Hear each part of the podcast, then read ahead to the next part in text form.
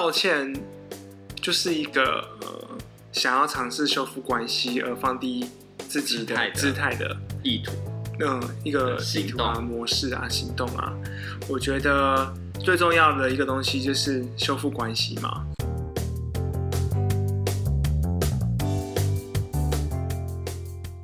欢迎收听 CC 灵芝，我是阿彻，我是阿坤，这是一个吸收了人生日月精华的频道。我们邀请在这段时间与我们一起自在的 CC 灵芝。今天呢，我们要来聊关于道歉这件事情。因为，为什么会想要聊这个主题？因为最近很红的一件事情就是那个喜剧圈发生的事件嘛。然后在之前呢，我就大概看了一下关于那个。就是伯恩的道歉影片，那就让我很想要聊，就是关于道歉这件事情。嗯，你看到那个影片是想到什么，让你觉得哎、欸，也许可以聊聊这个？就是因为我在看到这个道歉影片的时候，我感觉到就是不论是对于呃龙龙还是对于老 K，就是伯恩其实都嗯、呃、很有话想要跟他们说，然后特别是在对龙龙那一段的时候，他很想跟他道歉，可是他。嗯、呃，好像很难说，然后就算说了，好像也没有什么用的感觉，就是有那种嗯、呃，不知道怎么怎么样完成一个有用的道歉这件事情。对对对对。所以你觉得那个道歉可能是伯恩想要道歉，对，然后好像听起来是龙龙不想接受他的道歉，或者是伯恩也不知道怎么说出口。我觉得比较偏向后者，就是伯恩不知道怎么说出口。对，就是很多东西那个歉意，就是想要 say sorry 这件事情。变得嗯、呃、很难去用言语来证明他真的是有歉意这件事情。嗯，因为呃，当然后续事情峰回路转嘛，先不论后续的事情怎么样，因为我写下这个主题的时候，是我刚看完那个博恩道歉影片的时候。对，那我那时候就有一个很深的感觉是说，呃，我们怎么样去向一个人表达我们真的，我真的是很对不起你这件事情。我觉得这件事情自己很难呢。嗯，就是一方面是光是你要好好的说对不起这件事情，有时候你都自己都会觉得怪奶油的。就是你有没有找到一个时间跟空间，然后可以真诚的跟人家道歉？嗯，很多时候我们可能就说啊，拍谁啦？就是对，可是就很轻描淡写的带过的那个道歉。嗯，对，而且就好像那个感觉就。关系就有点怪怪，哎，特别是跟好朋友之类的，就是当然有时候你可能会不小心惹女朋友生气，可是当朋友生气之后，你就呃拍谁啦，然后就陷入一个很尴尬的处境里面，然后在那个尴尬的处境，你觉得那尴尬是什么？就是好像嗯、呃，有些事情怪怪的，我不知道该哎，所以没有说道歉之前不会，应该是说因为事情发生了嘛，关系就怪怪的，然后说道歉，关系也还是怪怪的。哦，对，但有可能是一个很重要原因，是因为我没有办法及时接收到对方的回应。哦，你是用讯息？呃，就是没有想象中，因为目前目前还没有一个道歉的一个。哦，所以你想，所以你说你要讲的是没有办法及时接收回应，是要指什么？就是指说，嗯、呃，像在博恩的道歉。影片你不知道对方怎么反应，对，今天说了道歉以后，对方会不会接受，或者是怎么回应你？对，好像没有一个及时的澄清跟讨论的过程，嗯，变成是一种单向的沟通，就是我要道歉，可是我道歉的对象没有现身，就是变成是一个单向的道歉。那你到底在对着谁道歉？即便你有署名，可是他有接收到吗？或我说完以后他有什么反应？嗯，这其实都会让人觉得很不安。对，我觉得那个感觉就是说，呃，假设今天回到我跟我朋友之间道歉。嗯然后我跟他 say sorry 的时候，他跟我说 no mind 啦，没事啦，嗯之类的。但是也要看他的反应跟表现。嗯、就是我觉得这会发会变成两个情况，就是一个是我们又可以好像回到了我们在彼此尴尬之前的那个状态里面。嗯，然后那个状态就是好像我们又可以继续的，嗯、呃，互相开玩笑，然后互相把彼此当朋友。嗯，可是如果他就是，嗯、呃，回应的方式是他其实不是很接受这样的一个。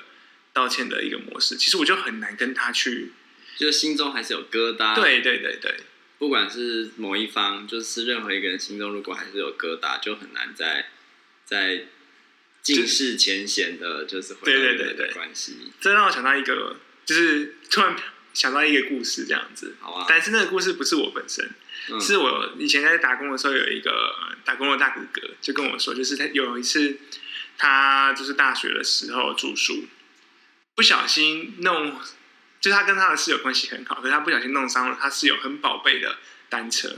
哦。然后他就跟他道歉，然后他室友完全不回话。就这样子，嗯、就是在那个气头之上的感觉啦。嗯、可是那个感觉就是后来呢，我我比较想知道这后来故事的发展。那、啊、你你知道吗？后来我是不知道啦，但是就是会陷入到一个很边界的状态里面，然后在那个状态当中，就是嗯、呃，当然我也很好奇说后续发生什么样的事情。不过那个尴尬的感觉，那个。好像关系回不去的感觉，我觉得是很强烈的占据了，就是我们的关系里面这样子。我觉得像你刚刚分享的例子啊，其实有时候在所难免呢。就是今天我把你很宝贵的单车弄坏了，嗯，那如果你只是用一句对不起或抱歉回应，好像对于我来说会觉得有点不太够。嗯嗯。其实我觉得好奇，就是你想要怎么样去，嗯，对方是跟你 say sorry 的，所以我觉得这件事情很值得讨论诶。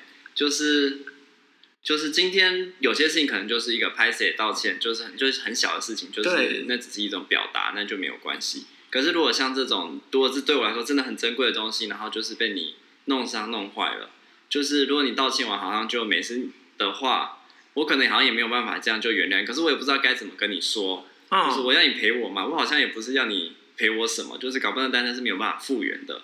嗯，对，我觉得这是一个很尴尬的情况，因为这也勾起我一些东西被别被朋友弄坏的 经验。但是就是要对方道歉，也是想要他道歉，可是他也不知道他可以通过道歉自己做什么。对，嗯，对啊，那个情况就好尴尬哦。那到底我希望他做什么？对，所以，所以我我我这边又联想到另外一个主题，也许是一个更大的道歉。嗯，我们都说白色恐怖跟政治暴力创伤，我们需要国家道歉。嗯，但是伤抚平了吗？没有啊。所以道歉到底要做到什么程度才叫做道歉？那我今天赔钱了，就是道歉吗？对，伤会因此而被疗愈吗？我觉得那就很有趣啊，因为有些说法就会变成是。今天就算你给了钱，然后说今天你给我钱，我就可以不再追究吗？我就可以说 OK，那我们就把一些事当做没发生过一样。但是那不一样啊，对啊。所以刚刚在这个讨论过程中，我有一个联想啦，就是如果你真的问我说要怎么去恢复这个道歉这件事情，就是应该说不是恢复道歉，而是说让这个道歉是有效发生在受伤的过程。或是受到这个关系上受到影响的那个过程，是要回到场景里的。就比如说，今天你把我的脚踏车用坏了，嗯，我可能会想要知道说你，你你为什么把我脚踏车用坏？你是故意的吗？你是不小心的吗？是在怎么样？你有没有小心的对待我宝贵的脚踏车？啊，那如果你真的是不小心的，我想我是可以原谅的。可是我会想要知道到底发生了什么事情，然后你有没有那个？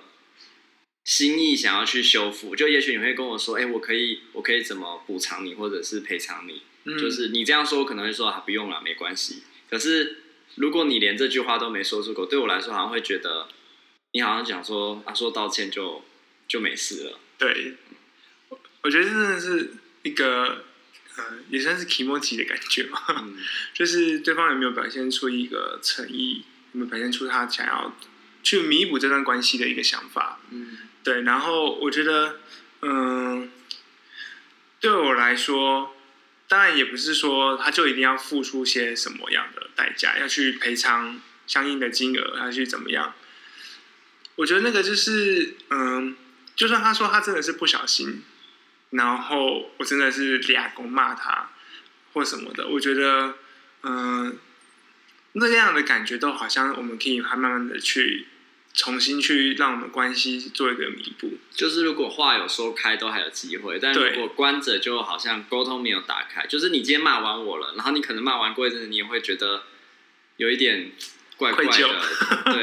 然后但是我被骂完也觉得好了，我知道你你真的很生气，真的很对不起你。嗯、对，然后你可能过一段时间会想说，啊，刚刚我就真的很很很情绪怎么样？对，然后我也持续的跟你道歉，也许就有机会修复这个关系，这个事件。嗯，嗯对，所以我觉得好像，嗯，这样听起来好像会有一个让，就是算，我觉得好像也不是所谓的受害者，就是呃被侵犯到的那一方，他可以有一个情绪的出口，我觉得是。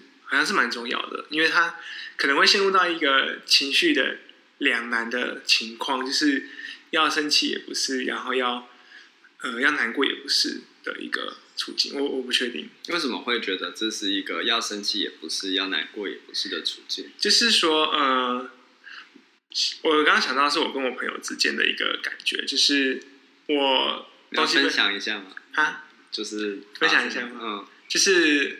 哎，我觉得也是类似，就是我一个很重要的东西被他弄坏，有点也不叫弄坏，就是弄到有一些伤痕在这样子。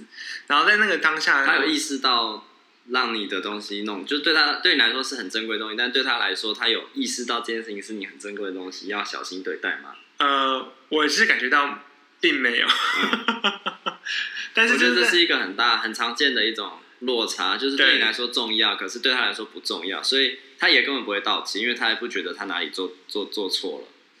对，可是他是呃，可能比较偏向是说，当我看到我的情绪整个变了，他才知道他好像做错了什么，嗯的情况这样子。所以我觉得刚刚那个蛮有趣，就是重视的部分到底在哪里？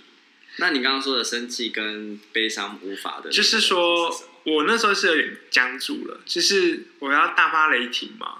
就你好像对于基于这个关系上，你好像没有办法对他大发雷霆，对，没有办法大发雷霆。嗯、但你可能也有场合有关。嗯，那另外一部分的话是，嗯、呃，这个情绪我就不晓得要去哪里放到哪里去。对，然后就整个就是塞住了，对，塞到自己身体里面，然后就嗯，就变得整个情绪就掉下来，就是不太想要去说话，不太想要去做什么，这样子，甚至不想跟他接触。对。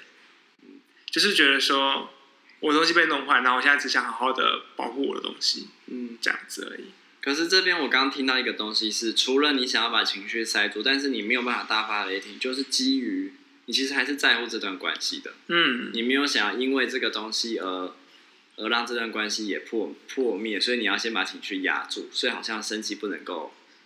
表达，可是你也不知道把这些生气放到哪里去，他就只能被压下来，嗯，但就会使得你跟他的互动变得很尴尬，或是甚至你想要回避，对，那他也会觉得你到底怎么了，就是 怎么会这样，然后关系好像就会容易渐行渐远，就一个芥蒂在那里。对，我觉得真的就是，嗯、呃，一个我也不希望事情是这样发生，可是就好像是，呃，我刚刚有一个感觉就是。不论是被侵害那一方还是侵害的那一方，其实都是希望关系是可以维持在原来的样子里面。只是说真的，当有些事情发生的时候，那个维持关系如果作为优先的原则的话，那真的其实是让我们都没有办法好好的把事情讲清楚。对啊，这也让我回想到，就是在看那个就是道歉的影片，然后就开始。爬文从那个五月多开始演上，然后到后来，就是感觉到，嗯、呃，双方其实都很想要把这件事情好好的处理掉，好好的谈开。双方是指哪双方？就是伯恩啊、龙龙啊，但老 K 我就不确定了。但是呢，就是在这个过程里面，就会变得，嗯、呃，越来越复杂。那复杂就是指说，好像我们并没有真正的把事情给谈清楚，并没有把它讲清楚。而是，嗯、呃，好像为了避免关系的破裂，然后一直在，嗯，让这件事情慢慢的发酵嘛，我不确定。但是你说前期就是前面在还没有这些事情爆发之前，嗯、为了关系避免，为了避免关系破灭，所以让这东西一直在累积跟发酵。对，然后之后就真的整个到经纪公司互相杠起来，然后这整个事情就。真正的第一次轮的演上这样子，嗯，对啊。那你觉得可以？就是你看到的是他们都想要把话讲开，嗯，你觉得为什么没有办法做到？我觉得，嗯、呃，当然以他们那边就是各自有各自的立场嘛，嗯，对。可是我觉得那才是，嗯、呃，最危险的一些事情，就是我们都把持着自己的立场，然后没有办法去听对方到底在表达什么的时候，嗯、我觉得那是最可怕的一件事情。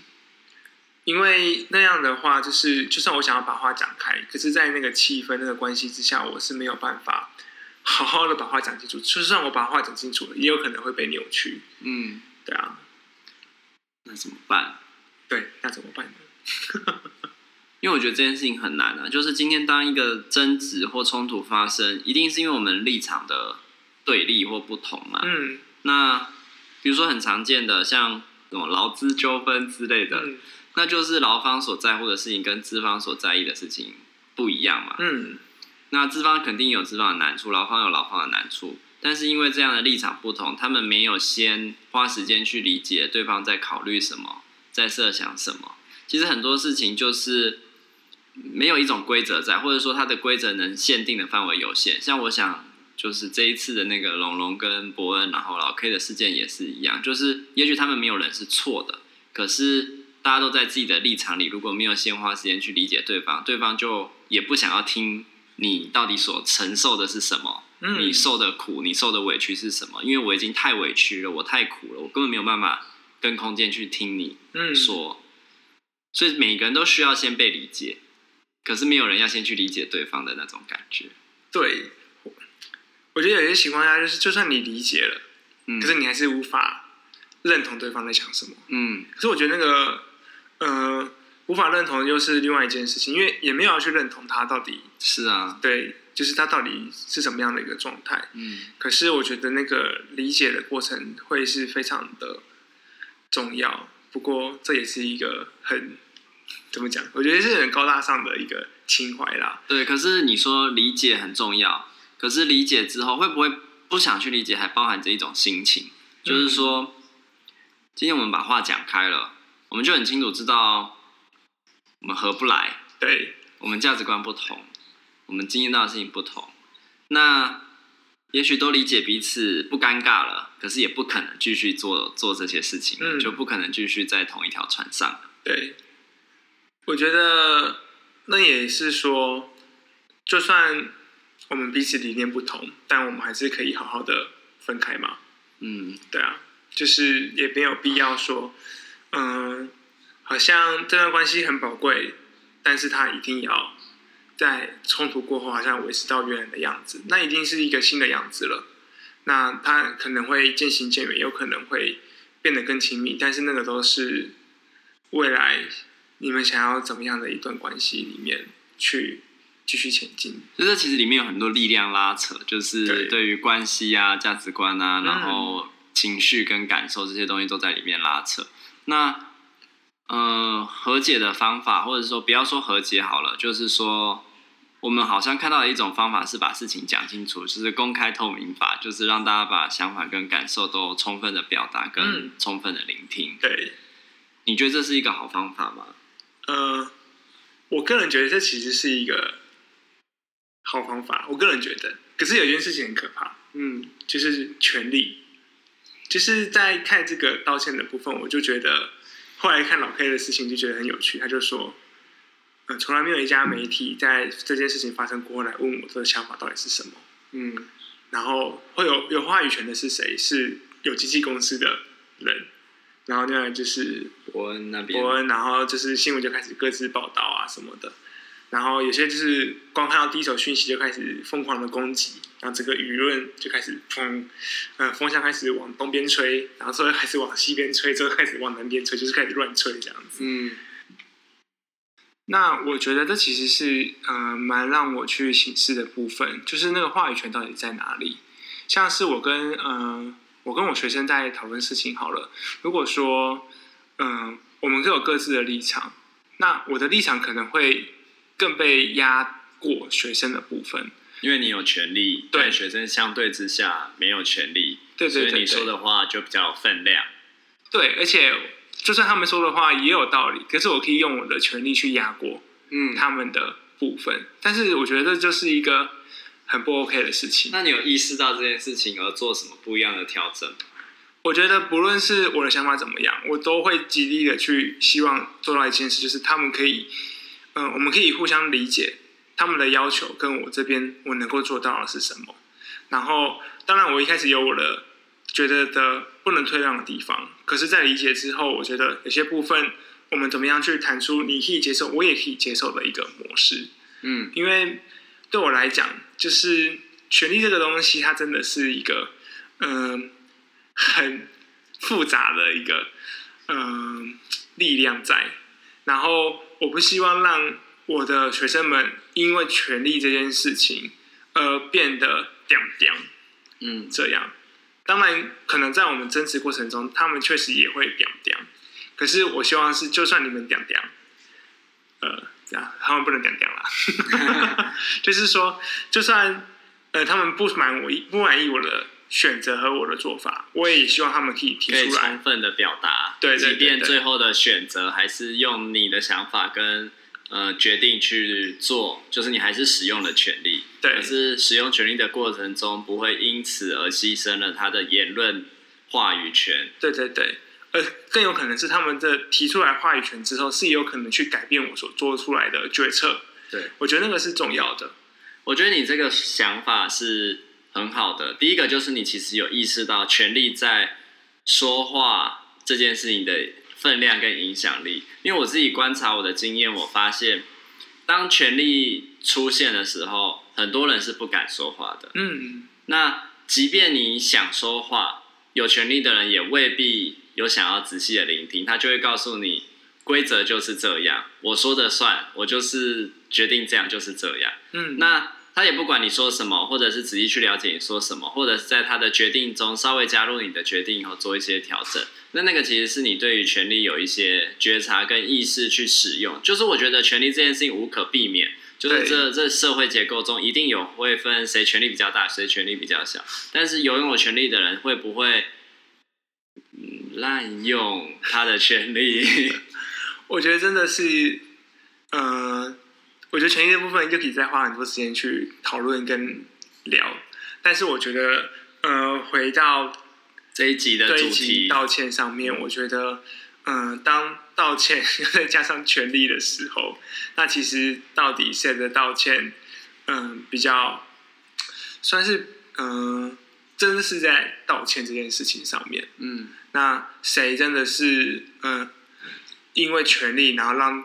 整个过程变得更复杂，变得更难道歉，或是更难去表达彼此。那到底对这个关系是伤害的，还是有注意的？我觉得都是可以再去更深的思考这件事情。嗯，所以我觉得这一集刚好是从就是萨泰尔对里面这个事件去思考说，今天如果是就有一些冲突发生了，道歉到底可以怎么发生？就是怎么怎么去处理？嗯，那。今天如果双方是有意有意去了解彼此的，那为什么道歉没有办法发生？那其实里面的关系就很复杂，复杂那个东西是 是情感面，甚至是嗯、呃、价值观的不同，或者是有一些顾忌，就觉得道歉未必是真的有助于关系的维持跟跟继续，甚至道歉可能是让关系决定或是走到了一个分水岭这样子。嗯我觉得，嗯、呃，道歉就是一个呃，想要尝试修复关系而放低自己的姿态的意图，嗯，一个意图啊、模式啊、行动啊。我觉得最重要的一个东西就是修复关系嘛。那如果大家可以好好的谈，就是我们可以怎么样把关系修复？我觉得会是一个重点。所以，也许在道歉之前呢、啊，我我现在突然想到，虽然我们我知道自己要结束了，嗯、但因为我突然想到，也许我们漏了一件很重要的事情，就是道歉之前，我不是先说“哎、欸，对不起”，而是说到底发生什么事，你可不可以跟我说一下你你你的、嗯、你你你的想法？就我们前面在讲那个理解这件事情，可是因为我发现，我我也不知道以以这个事件来说，我不知道他们有没有经历前面这个过程嘛、哦、但因为我们能够看到的，就是已经是你道歉，我道歉。你道歉什么？我道歉什么？对的那个过程了，对不对？对，我觉得这是很有趣啊，就是因为博恩原本想要做一个座谈会，让大家可以好好把事情讲开。我觉得这个很像是我们可以互相的去呃理解，然后我们的目标是放在我们可以把事情都讲出来，然后我们去修复彼此的关系。嗯，可是这东西就是一直被 delay，然后一直被推延，然后之后就不了了之，没有办法成立。对，这件事情为什么这么难？我觉得也是另外一个话题，因为你马上就让我想到了这件事情，其实跟。跟我在做的工作非常的像，就是我们很多受难者家属或前辈会跟我们说：“你道歉有什么用？就是真相都还没讲清楚。就这道歉不会让我觉得，哦，你真的觉得很对不起我，而是你在不清不楚的状态下，你就要跟我说对不起。那你到底在对不起什么？”哦，所以说，我觉得道歉的部分是不是可以有一个很关键，就是 就是他知道对方为什么生气了，对，然后他可以针对这个对方生气部分去提出他的呃。他的理解，他的看法，可是我觉得那还跟道歉有一段距离。就是他可以去理解对方生气的原因。嗯，我觉得就像老 K 他说，他知道他为什么生气，可是那对他来说，他是个不能退让的底线，因为那个是喜剧对于言论自由的一个最低呃最最基本的要求，这样子。那我觉得这也就是一个嗯、呃，我们可以怎么样去真正获取这个部分，然后我们再去做讨论的，因为我觉得。后续讨论就没了，就是他们对于呃喜剧圈的言论自由这个部分，到底会把持在怎么样的一个标准在？没有办法有一个类似伦理规范之类的东西吗？没有伦理规范啊，因为喜剧圈它就是言论自由这个。对啊，我的理解是这样。嗯，那他们可是他们就是针对这个部分有了分歧，可他们后后续没有针对这个部分再继续讨论下去。我觉得这才是我觉得最可惜。可是这件事有办法讨论吗？我觉得这个部分。或许有没有在一个 火烤大赛再去讨论关于喜剧圈的言论自由这件事情？嗯，我觉得这个东西就很值得去探讨，因为我们当然知道喜剧圈它的用意跟意图，可是这个言论自由如果侵害到了别人，那它算是可以被保障的自由吗？那我觉得这个东西我们可能现在没办法讨论的很详细，可是我觉得它或许是一个。更值得去思考的一个部分。好，最后最后，我又因为我又想到一件事情，就是因为以喜剧圈这件事情来说，就是言论自由，如果它是一个最基本的底线在的话，那它是不是有对象性的差别？今天仅在喜剧圈，如果喜剧圈对把这件事情视为归臬最重要的事情，那只要你踏进这个圈子里来，你就必须承受。我觉得很有趣，这就是他们在讨论的。你在泥巴圈跟猪打架，你怎么可能期望自己不是弄脏？嗯，对啊。